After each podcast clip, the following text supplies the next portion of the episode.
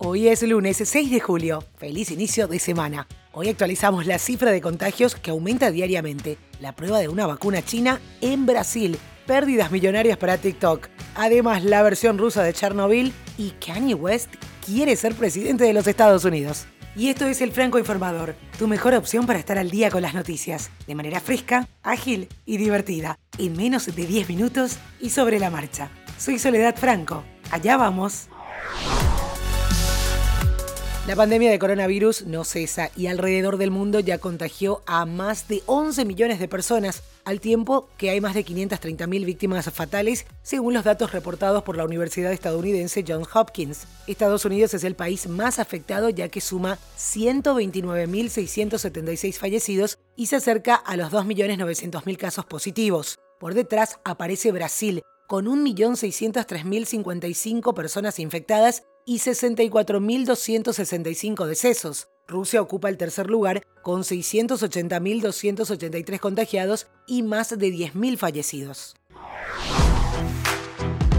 Precisamente hablando de Brasil, que es epicentro latinoamericano de la pandemia, aprobaron los ensayos de la potencial vacuna contra el COVID-19 desarrollada por la empresa china Sinovac y que se aplica a 9.000 voluntarios en ese país. La Agencia Nacional de Vigilancia Sanitaria, vinculada al Ministerio de Salud, indicó en una nota que las pruebas de la potencial vacuna, elaborada a partir de cepas inactivas del patógeno, servirán para evaluar su seguridad y eficacia en la inmunización. La compañía ByteDance, la matriz de TikTok y Hello, podría perder hasta 6 mil millones de dólares luego de que el gobierno de la India decidiera bloquear esta y otras 57 aplicaciones chinas dentro de su territorio. Esto fue lo que había informado el miércoles pasado el periódico Global Times y lo citábamos en este podcast, además de fuentes familiarizadas con el asunto que hablan de esta millonaria pérdida por parte de la empresa TikTok. Prime Video, el servicio de streaming de Amazon, pronto podría permitir que se reúnan hasta 100 usuarios para disfrutar de un solo contenido a distancia. Se trata de Watch Party, una nueva función con la que los usuarios podrán ver una película o serie de forma simultánea mientras comentan sobre ella a través de un chat en tiempo real. Quiero hacer una pequeña pausa para decirte que este podcast es producido por La Podcastera. Desde ahí pueden ayudarte a crear tu propio podcast. Si además de escucharlos querés que te escuchen, si tenés algo importante que comunicar, si sos experto o experta en tu área, podés tener tu podcast y transmitir tus conocimientos, vender tus productos o servicios al mundo entero. Podés contactar a lapodcastera.gmail.com en todas las redes sociales también y solicitar una asesoría gratuita por ser oyente del Franco Informador. Dicho esto, seguimos.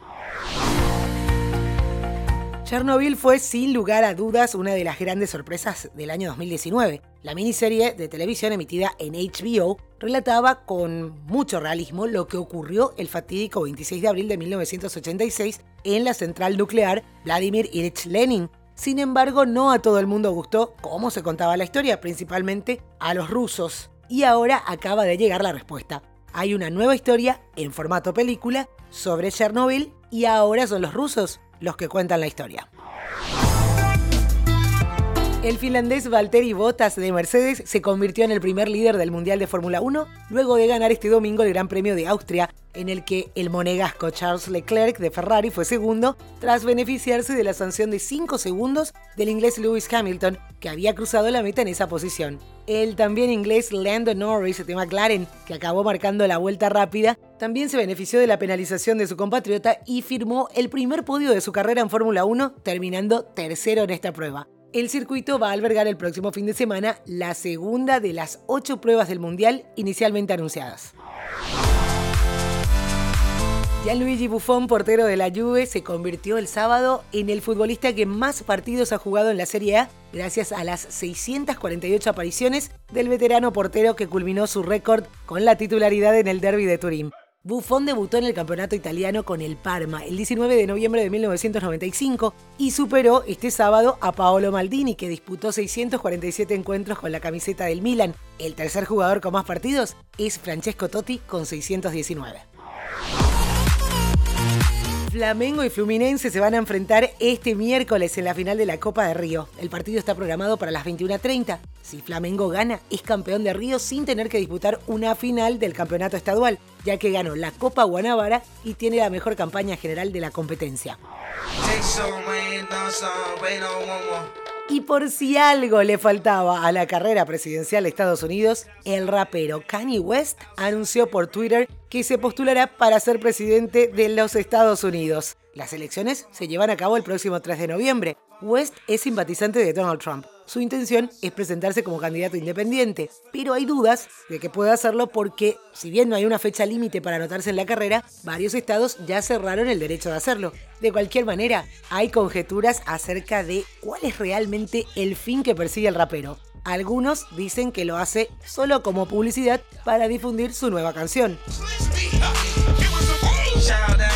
y otros que es una estrategia para sacarle votos a Joe Biden, el candidato demócrata. ¿Se imaginan a Kim Kardashian de primera dama? Y esto es todo por hoy, ya estás al día con las noticias. Te agradezco por hacer del Franco Informador parte de tu rutina diaria de información. Te espero nuevamente, mañana a primera hora.